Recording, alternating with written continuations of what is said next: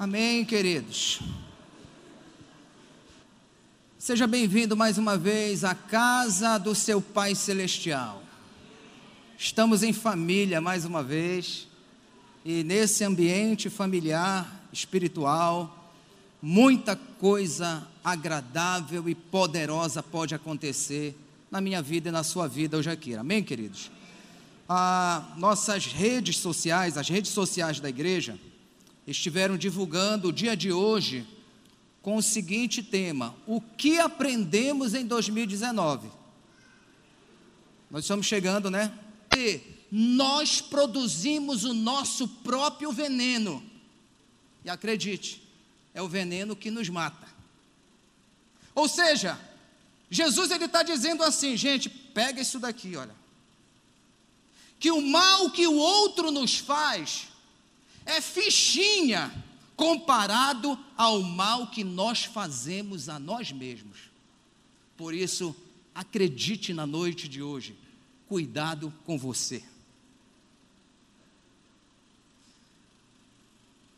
Eu vou eu vou falar uma coisa que a irmã Bena gosta de falar muito. É, no começo desse versículo que já mexe com a gente, Olha para o teu irmão, faz cara de profeta e diga para ele: vigia. Diz assim: vigia, viu? Cuidado com a sua própria maldade. Às vezes ele está preocupado com a maldade do outro, né, irmãos? Vamos tomar cuidado com a nossa própria maldade. Amém, queridos? Então vamos lá. Versículo 19. Versículo 19 diz: Que é do coração da gente que vem os maus pensamentos. E para falar sobre pensamentos, eu vou puxar um texto da sabedoria milenar, Provérbios 23, verso 7, que diz assim: olha, porque assim como ele pensa, assim ele é. Repete esse versículo para quem sentou ao seu lado. Assim como ele pensa, assim ele é. O que, que eu aprendo aqui, querido? Olha, olha só, gente nós nos transformamos naquilo que nós pensamos. O provérbio está falando isso, irmão Paulo Rolo. Jesus está falando que é do, do coração da gente que vem os maus pensamentos. E Provérbios ele vem dizer que nós acabamos nos transformando naquilo que a gente pensa. Ou seja, as nossas atitudes, os nossos comportamentos são resultado dos nossos pensamentos. Por isso, cuidado com o que você pensa. Olha só, eu quero dizer para você hoje aqui, sem medo de errar, e a ciência já afirma isso. Nós somos os resultados dos nossos pensamentos. Se os seus pensamentos forem bons, você terá bons resultados. Mas se os seus pensamentos forem maus, você terá maus resultados. O que eu quero falar com isso, gente? Olha, os nossos pensamentos, eles afetam a nossa biologia, a nossa química. Dizem os cientistas, a medicina, que até mesmo o nosso sangue se torna remoso, travoso, quando nós estamos infectados por maus pensamentos, por maus sentimentos. A minha biologia é atingida, outra coisa, a minha fisiologia também é afetada, a minha aparência. E a Bíblia diz assim: que o coração alegre, ele aformoseia o rosto. Você consegue entender isso hoje à noite aqui? Agora veja bem, uma vez que a minha biologia é afetada, uma vez que a minha fisiologia é afetada, a minha geografia, ela também será afetada. O meu ambiente, a minha atmosfera. Quantos de vocês já chegaram no lugar de, nossa, nunca mais eu quero entrar nesse lugar? Eu já estive num lugar assim, irmão. Eu fui fazer uma visita no escritório de um irmão e eu senti aquela carga tão pesada ali. Digo, Jesus, nunca mais eu quero voltar aqui nesse lugar. Então nós somos os construtores dos ambientes, da atmosfera, daquilo que a gente está vivendo dentro da casa da gente, no casamento da gente, na família da gente, no local de trabalho da gente, e acredite, até mesmo dentro da casa do Senhor. Quantos conseguem me entender? Amém, mesmo? Então esse versículo aqui ele é muito rico. Aí Paulo, para dar um bom conselho sobre esse assunto, lá em Filipenses 4:8, ele vai dizer assim, irmãos, olha, quanto ao mais, irmãos, olha esse conselho de Paulo. Tudo que é verdadeiro, tudo que é honesto, tudo que é justo, tudo que é puro, tudo que é amável, tudo que é de boa fama, se tem virtude, se tem louvor, nisso pensai. Você consegue me entender? E olha, sabe quem é um craque nisso daqui? Pastor Monteiro. Ele consegue, você está entendendo? Mais do que todos nós aqui da equipe pastoral, é, ter essa criatividade, essa resiliência no pensamento e não permitir, sabe, que a ambiência interna, a ambiência relacional e a ambiência espiritual do ministério e da igreja venham ser contaminados, às vezes, sabe, gente, por aqueles dardos que vão chegando. Lembra quando Paulo fala dos dardos inflamados do maligno? Né? E a gente precisa ter, sabe, as nossas armas de defesa. A gente precisa ter a nossa construção para nos protegermos de toda essa situação que acaba contaminando, sabe, que acaba é, prejudicando a nossa conduta de vida e os nossos relacionamentos. Mas vamos em frente, queridos. É, antes de passarmos para o próximo tópico de, dessa passagem, fala para quem sentou ao seu lado, porque quem sentou do teu lado sentou para ser abençoado. Diga para ele o seguinte: você é o resultado dos seus pensamentos. Bate no ombro dele e diz: Cuidado com o que você pensa, irmão. Diga para ele: Cuidado que os seus pensamentos podem se tornar uma realidade, viu? Então, se você vai correr o risco de os pensamentos se tornarem realidade, pensa positivo, pensa grande, pensa coisa agradável, pensa coisa poderosa ao teu respeito, amém, querido? Olha, Deus ele fala nessa noite aquilo que o profeta fala no capítulo 29. Sou eu quem sei os pensamentos que tenho a respeito de vós.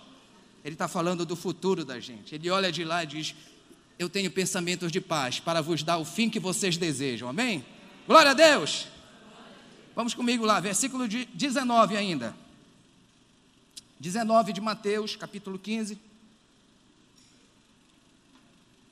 Diz assim: que é do coração da gente que vem os homicídios e os assassinatos. Olha, isso aqui é matéria para o pessoal da intercessão, viu?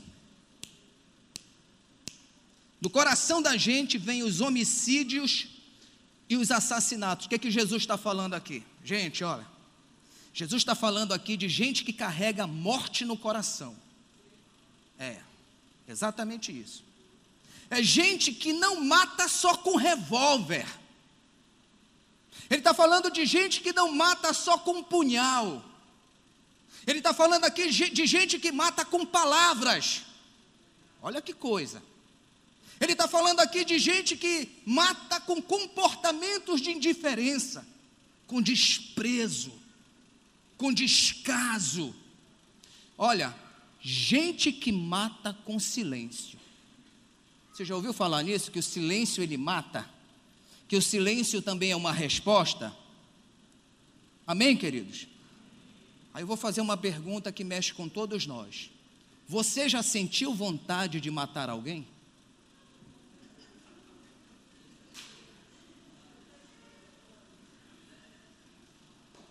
Jesus está falando que é do coração do homem.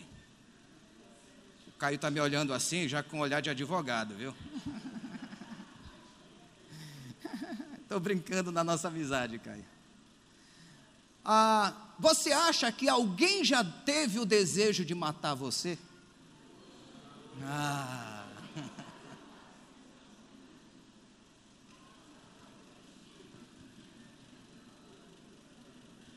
Aí vamos lá, gente. De onde é que vem esse desejo de querer matar o outro? É do diabo. Jesus está dizendo que é de, dentro, é de dentro do coração da gente. Olha, Gênesis capítulo 4 diz que o Caim matou Abel, porque o coração do, do Caim estava cheio de raiva. O coração do Caim estava cheio de ira, cheio de assassinato, cheio de lixo emocional. Então, às vezes, nós somos contaminados de tal forma, tal forma que a gente faz coisa que a gente se arrepende.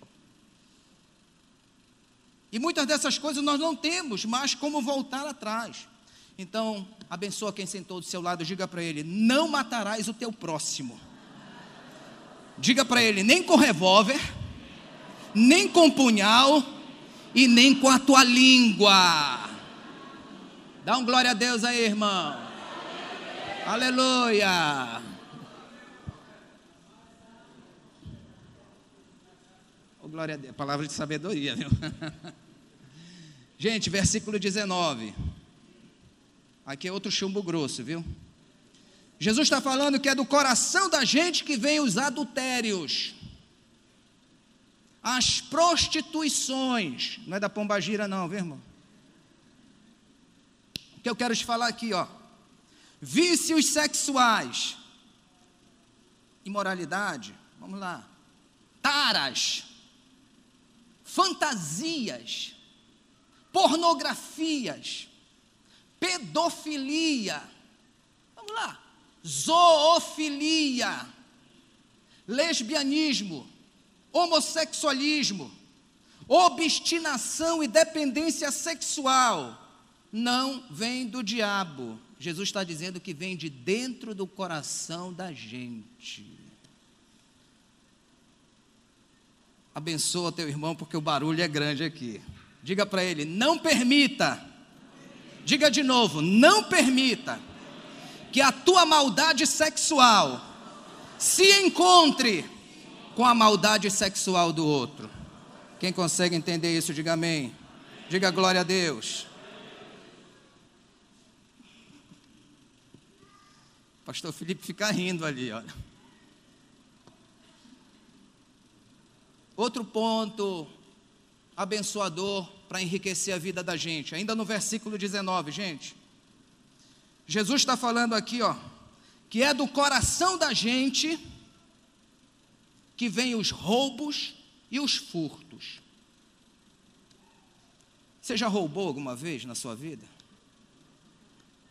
Não fala.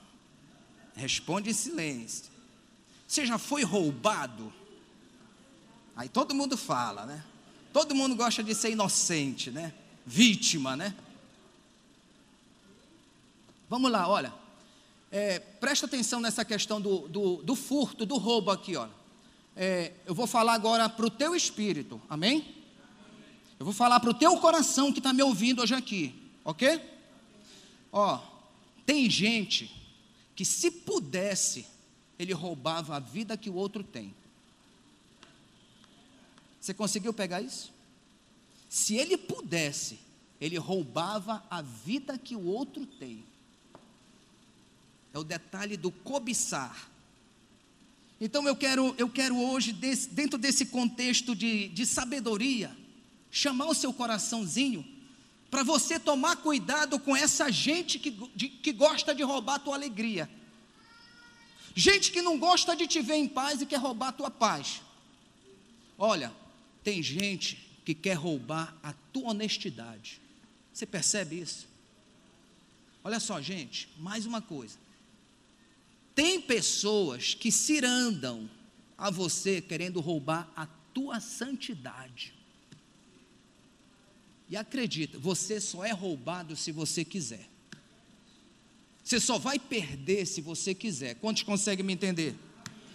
Ah, Fala para quem sentou ao seu lado, cuidado com essa gente que cobiça a tua vida, que cobiça a tua vitória, a tua alegria, a tua paz, o teu sucesso.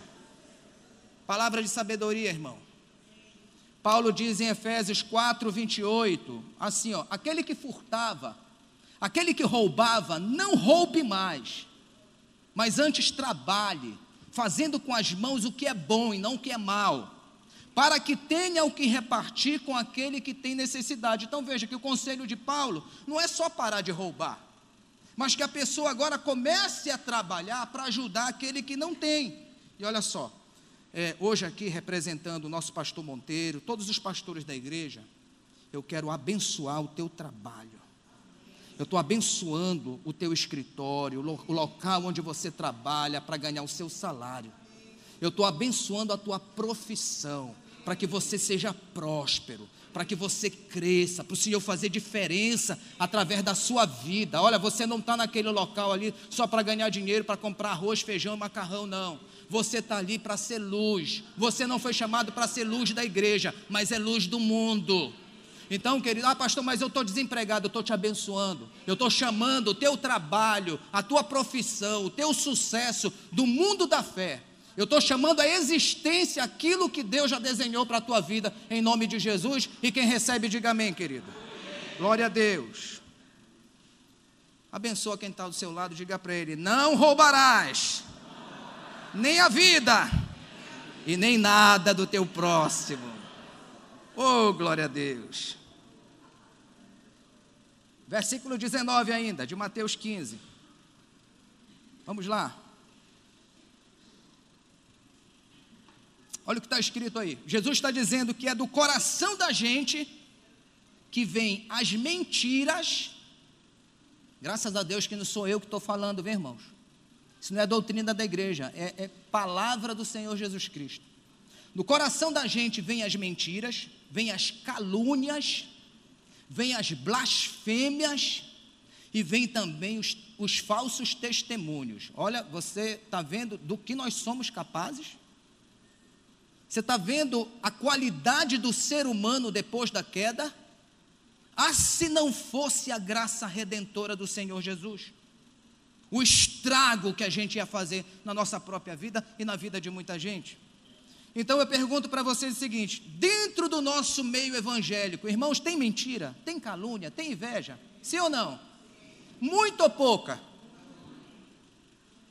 Então o que eu quero falar com vocês hoje aqui? Que o nosso maior problema não é o diabo, irmãos. O nosso maior problema somos nós mesmos. Olha, o coração do nosso problema é o problema do nosso coração. Acredite. Então abençoe seu irmão querido, dizendo para ele: cuidado com as mentiras, cuidado com as calúnias, cuidado com as invejas, cuidado com as difamações, fala mesmo. Não seja destruído por elas e nem permita que elas destruam a vida de ninguém através de você. Amém, meus irmãos? Amém mesmo? Então veja o que, que a Bíblia ela fala sobre o coração da gente, irmã Edielis, através da palavra de Jesus. Mas eu vou puxar com vocês um texto do Antigo Testamento, que é o Provérbios 4, 23. Há muitos anos atrás, o pastor Monteiro deu um estudo muito poderoso aqui na igreja sobre essa passagem. Provérbios 4, 23, quando diz assim: sobre tudo o que se deve guardar. Você tem que guardar o quê? Por que, que tem que guardar o coração? Procedem as fontes da vida. Então veja bem, neto, qual é a importância? Por que, que eu preciso guardar o meu coração? Primeiro é para proteger. Esse guardar significa proteger. E o segundo sentido desse guardar, meus irmãos, isso aqui para mim é muito interessante. É porque eu preciso aprender a guardar o meu coração para que eu aprenda a alimentar o meu coração. Alimentar o meu coração com o alimento correto. Gente, eu pergunto hoje aqui, olha, do que é que o nosso coração se alimenta? Nosso coração, Edielis, ele se alimenta da geografia que está em nossa volta. O que, é que eu quero dizer com isso? As amizades da gente que, que eu quero dizer com isso? Aquilo que a gente está ouvindo, aquilo que a gente está vendo, aquilo que a gente está tocando e aquilo que a gente está conversando. O coração está se alimentando disso. Ou seja, o que você está ouvindo, o que você está vendo, o que você está tocando, o que você está conversando, está alimentando o seu coração. Aí eu vou mais um pouquinho a fundo, irmão Pureza.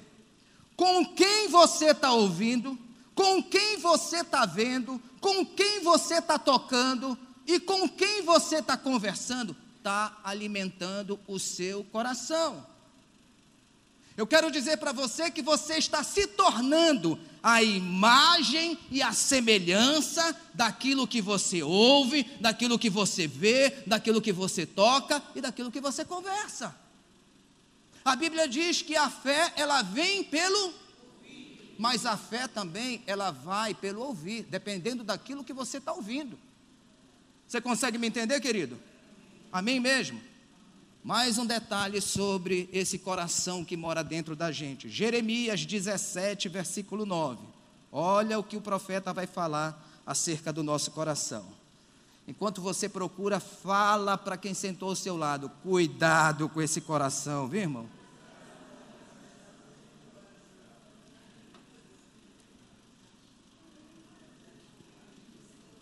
Olha o que o profeta fala, 17:9 de Jeremias. Enganoso é o coração, mais do que, irmãos? Do que todas as coisas. Se você conhece alguma coisa que é enganosa, a Bíblia está dizendo que o teu coração é muito mais. E olha o que ele diz assim: olha, e ainda é perverso. Hum? E ele diz assim: quem conhecerá esse perverso? esse enganoso que mora dentro de nós. Ou seja, irmãos, a Bíblia está dizendo que nós temos que ter uma, uma diligência muito grande quando nós estamos cuidando de nós mesmos. Porque a Bíblia mostra que dentro de todo ser humano tem uma fonte de engano e de perversidade misteriosa. Você lembra daquele ditado que diz que coração alheio é terra que ninguém anda, meu irmão. Ninguém conhece. Está entendendo? Então você tem que tomar cuidado com o seu próprio coração para você não ser enganado por ele. Imagina, sabe o outro. Então vamos lá, olha gente, eu quero dar um conselho pastoral aqui, ok? Quem está pronto para receber? O conselho pastoral é o seguinte: eu gostaria que todos nós, inclusive eu, nós pudéssemos chegar a um nível na nossa vida de chegar com o nosso coração e dizer o seguinte: meu coração, me escute hoje aqui, a partir de hoje, me respeite. Imagine você dizendo para esse perverso, para esse enganoso que habita dentro de nós: me respeite. Sabe por quê, irmãos? Porque se o nosso coração não nos respeitar, ninguém vai mais nos respeitar. Se nós não desenvolvermos, através da palavra do Espírito Santo, da comunhão da igreja, uma cultura de respeito dentro de nós, não haverá uma cultura de respeito do lado de fora de nós. Amém, queridos? Então me permita, sabe, concluir essa exposição desse versículo dizendo o seguinte: Cuidado com o perverso que habita dentro de você. Amém? Querido, cuidado com o acusador que habita dentro de você. Queridos, cuidado com o juiz que habita dentro de nós. Amém mesmo? Sério isso, né? Mais um detalhe sobre o coração da gente. É o Salmo 90, versículo ou verso 12. Que ele vai dizer assim, gente. É uma oração. Quantos estão comigo? Salmo 90, 12. Dai-me sabedoria para que eu tenha um coração sábio. O que que o salmista está dizendo: Deus, coloca sabedoria na minha mão para que eu possa ensinar o meu coração. Ele está dizendo assim: Deus me capacita a dar educação para o meu coração. Ei, o seu coração precisa ser educado. O seu coração precisa ser discipulado. O salmista está dizendo: me ajuda a ensinar boas maneiras para o meu coração. Quantos conseguem entender isso? Diga para quem sentou ao seu lado: antes de querer mudar a vida do outro, aprenda a mudar a você mesmo. Amém, queridos? Amém mesmo? É, tem um pedido chegando hoje aqui para você. Eu não sei se você vai dizer sim ou não para esse pedido, mas eu posso pronunciar o pedido desta noite? Posso mesmo? A resposta é com vocês, viu? O pedido é o seguinte: o Provérbios 23, 26, Deus está falando assim: Filho meu, dai-me o teu coração. Me dá esse perverso que está dentro de você. Me dá esse enganoso que está dentro de você. Aí você tinha acabado de ler um versículo que o, o profeta dizia assim: Olha, me dá sabedoria para educar esse meu coração, para me ensinar esse meu coração, porque é dele que, que brotam as fontes da vida. Aí vem Deus dizendo assim: Olha, filho meus, filho meu, dai-me o teu coração. A pergunta aqui é: por que será que Deus ele quer um coração igual ao nosso? Se ele é perverso, irmã Bena. Se ele é enganoso. Por que, que Deus pede esse coração ruim de mim de você? A minha resposta é a seguinte, por uma única razão. Porque Deus ele sabe do que o nosso coração ele é capaz. Você consegue entender? É o que Jesus está falando lá em Mateus, lá no Evangelho. O coração da gente é capaz de matar, é capaz de trair, é capaz de enganar, é capaz de fazer, sabe, construir um grande estrago. Aí, Jesus, aí o Deus ele vem no, no Velho Testamento dizendo: Dai-me o teu coração, porque eu sei do que o seu coração é capaz. Ele pede também o nosso coração por uma segunda razão, irmãos. Isso aqui é muito poderoso, porque ele sabe, irmão Clécio, que só ele é capaz de mudar o meu e o teu coração.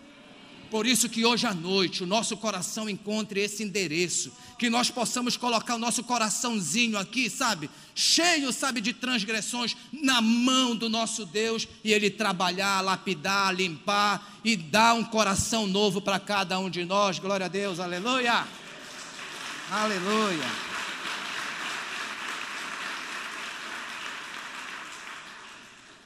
Efésios 1:18 diz assim: tendo iluminado os, os olhos do vosso coração, e outras traduções é do vosso entendimento. O que eu quero dizer para você hoje aqui é que o nosso coração, ele tem olhos. Diga para quem sentou ao seu lado, querido, que você consiga olhar a vida com os olhos do coração. Gente, olha que coisa linda abri os olhos do meu coração. Tem aquela música que, que canta antiga. Abra os olhos do meu coração. Abra os olhos do meu coração. Quero te ver. Quero te ver exaltado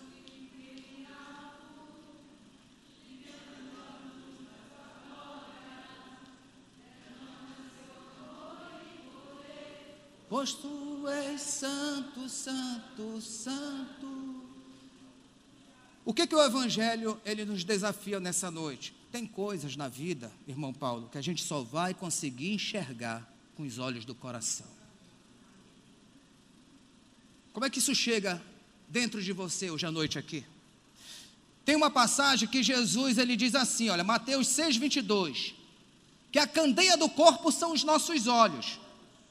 Se os nossos olhos forem bons, todo o nosso corpo terá o que, irmãos? Luz.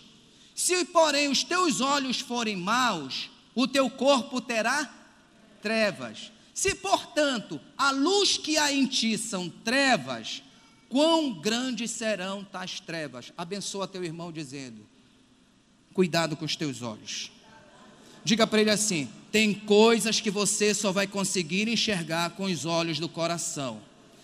Olha, que esse tema seja a oração de todos nós, que você consiga enxergar teu marido com os olhos do coração, que você consiga enxergar sua esposa com os olhos do coração, que você consiga, enxergar situações da sua vida não com seus olhos naturais, às vezes são olhos maus, mas com os olhos do coração. Amém, irmãos? Amém mesmo? Você consegue ser abençoado com isso? De verdade? Eu vou te mostrar uma coisa um tanto que forte. Atos capítulo 12, versículo 21. Eu acho que eu não vou nem conseguir mostrar tudo que eu, eu queria mostrar para vocês hoje à noite. 12, 21 de Atos, quem está comigo, diga amém. Olha o que eu vou te mostrar agora, viu? Palavra de sabedoria para a tua vida. 12, 21 de Atos começa dizendo assim: E num designado dia, vestindo Herodes as vestes reais, estava ele assentado no tribunal e fez um belo discurso. E o povo exclamava, dizendo: É a voz de um Deus e não de um homem. E no mesmo instante feriu o anjo do Senhor a Herodes, porque ele não deu glória a Deus, e comido de bichos ele expirou ali naquele local. Quem leu comigo, diga amém. Um conselho pastoral aqui, palavra de sabedoria. Queridos, cuidado com os teus elogios. Cuidado com os elogios que saem da sua boca. Por que o senhor está falando isso, pastor? Porque nem todo mundo que transita no nosso meio está preparado para receber elogios. Gente, vocês sabem disso que eu estou falando. Tem pessoas que andam atrás de elogios. Tem gente que vive caçando isso. Então você percebe hoje nesse texto que por conta de elogios, uma pessoa, o Herodes, acabou expirando morto. Ou seja, um elogio dado, dado a uma pessoa que não sabe receber elogio pode matar um ministério, uma vida e um profissional. Quem está entendendo isso, diga amém. E tenha cuidado com os elogios que saem da sua boca. Ah, abençoa quem está ao seu lado, dizendo para ele: Eu vou dar uma, mergulhada ainda nisso. É, tenha sabedoria ao elogiar. Que as palavras que saem da sua boca sejam de bênção e não de confusão, amém? Vire algumas páginas, Atos 16, 16.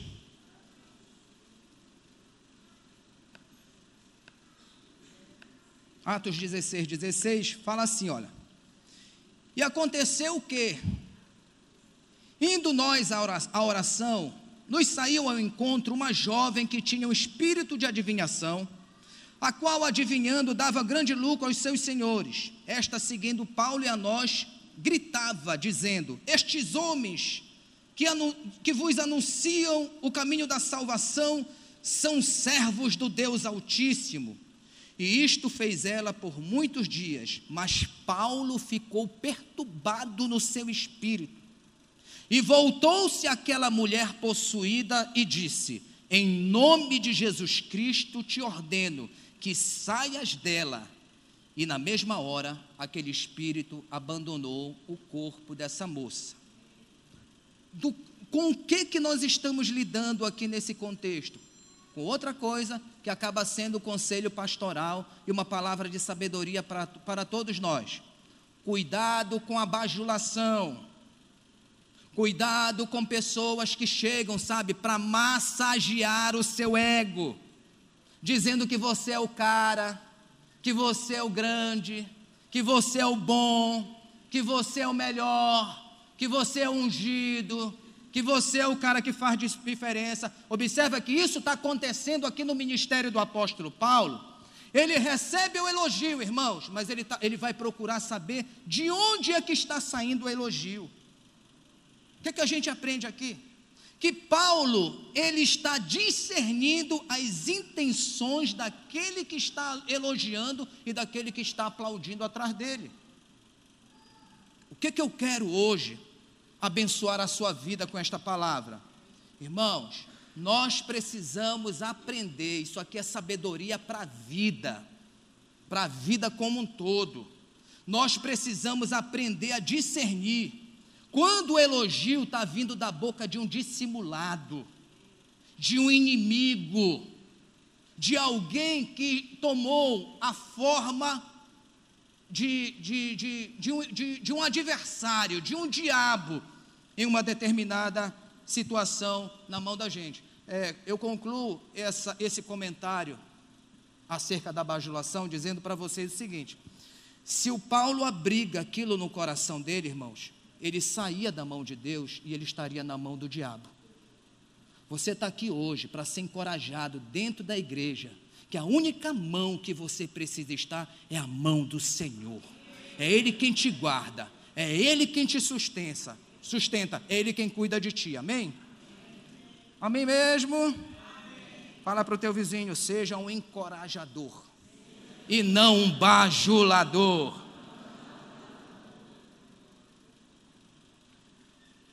Pergunta, irmãos: 2019 fez de você uma pessoa melhor ou pior?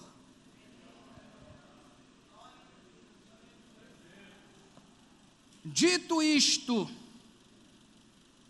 o que nós vimos acontecer em 2019? Duas coisas eu vou destacar. Primeira, muita produção humana através de nós, sim ou não? Pouca produção divina através de nós, sim ou não?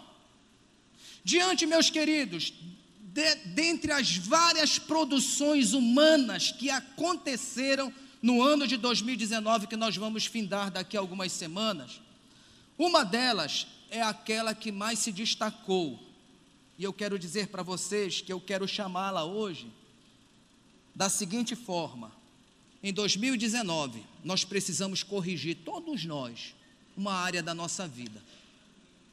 É que nós corremos o risco em 2019 de trocarmos a ética pela estética. O que eu quero falar sobre isso? Porque a ética, ela nos mostra a verdade. Enquanto a estética, ela mostra a falsidade. A ética, ela trata com respeito. A estética, ela trata com fingimento. Veja Atos 5, verso de número 3, quando o texto diz: Então disse Pedro, Ananias, por que encheu Satanás o teu coração para que mentisses ao Espírito Santo e retivesses parte do preço da herdade? Exemplo da ética nesse versículo é o apóstolo Pedro, na postura de um guardião da verdade dentro da igreja. Amém? Exemplo da estética: Ananias e Safira. O retrato falado do engano e da hipocrisia que pode transitar no meio de nós. Preste atenção numa coisa.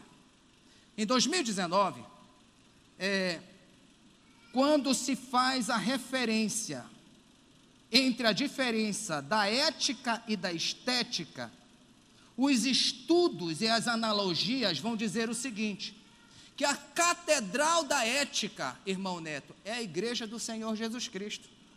Porque nós somos a coluna e o esteio da verdade. Amém? E onde é que está a catedral da estética? Acreditem. Facebook, Instagram, onde o que parece não é uma vida de verdade. O que que a gente quer trabalhar biblicamente a respeito desse ponto já no finalzinho da nossa reunião? A ética, ela sempre vai nos levar a negar a nós mesmos. Você consegue entender isso? como coluna e esteio da verdade, mas a estética, ela vai sempre nos levar a subirmos no altar de adorar a nós mesmos. Aí eu vou, eu vou, eu vou, eu vou fazer uma pergunta para você, hiper atualizada. Se eu perguntasse assim para você, o que é satanismo? Será que você me responderia, pastor, é adorar o diabo? é adorar o Satanás. É mais do que isso. Satanismo é quando você se transforma no seu próprio Deus. É quando você começa a adorar e acreditar naquilo que foi dito no jardim do Éden. Não tem problema não. Vós sereis como Deus. Vocês não precisam mais se submeter. Vocês não precisam mais obedecer É quando você se acha o dono da sua própria verdade. É quando você se acha o autossuficiente. É quando você se torna uma síndrome daquele que foi lançado do céu para a terra com a, ter, com a terceira parte dos anjos que o seguiam. Por exemplo, quantas selfies você tira de você por dia? Vai ganhar um prêmio. Qual foi a parte do corpo humano mais conhecida nas redes sociais em 2019? O bico, irmãos. O bico. O bico. O bico. O bico, queridos.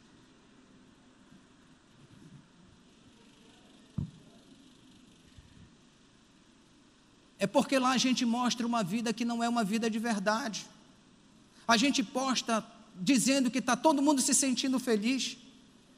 Está todo mundo postando, mostrando que está rico, fazendo viagens, comendo em restaurantes. Os casais não estão em crises porque só postam fotos se beijando. As igrejas estão cheias, está todo mundo sendo usado pelo Espírito Santo. Irmãos, mas quem dera se nós nos contentássemos só na questão do postar. Mas muita gente, às vezes, fica lá, sabe? Depressivo, ansioso, sabe? Vigiando. Quem foi que curtiu o que ele postou? E quando a pessoa não, não curte, ele tem a coragem de ligar para perguntar: por que, que você não curtiu? Mas não é assim? Não é assim que acontece? Por que, por que, que eu que eu estou citando isso? Porque esse tipo de comportamento, ele já está sendo considerado um vício, já está sendo considerado uma patologia. E muitas vezes, pelo fato de nós não aceitarmos isso como um vício, uma patologia, a gente faz de conta que está tudo bem. A gente se comporta dessa maneira. Porque uma palavra como essa, um pedido como esse, uma demonstração pastoral como essa? Porque em todas essas coisas, Jesus Cristo, ele precisa ser o Senhor da nossa vida. O nosso testemunho também, ele passa por aí. A boa mensagem do Evangelho também passa por aí. Porque o, o, que contamina o homem não é só o que sai da boca dele, mas aquilo que sai também dos dedos dele. Porque hoje em dia a gente fala mais com dedos do que com a nossa própria boca, com a nossa própria língua. Então a gente, a gente, a gente faz essa demonstração atualizando para que a nossa vida hoje ela se torne uma vida que venha abençoar os nossos irmãos, o contexto dos nossos relacionamentos em todas as áreas da sociedade que nós estamos transitando. Amém? Como é que a gente termina uma reunião como essa? Com uma oração. Glória a Deus. Alguém orou falando sobre o coração, dizendo o seguinte: o Salmo 51, 10 o salmista ele diz: Cria em mim, ó Deus, um coração puro e renova em mim um espírito reto. Na Bíblia a mensagem, ele, na Bíblia a mensagem, é, esse texto ele é colocado da seguinte forma: Purifica-me, sairei limpo, lava-me e terei uma vida branca como, uma, uma, uma, como a neve. Ele usa a seguinte expressão na Bíblia a mensagem: coloca em mim uma canção agradável. E a noite de hoje, a minha oração é que Deus coloque uma canção agradável dentro de cada um de nós. Amém, meus amados? Eu quero convidar você a ficar em pé nesses minutos que nos restam ainda para o final, nós sermos bênção de Deus para a nossa vida.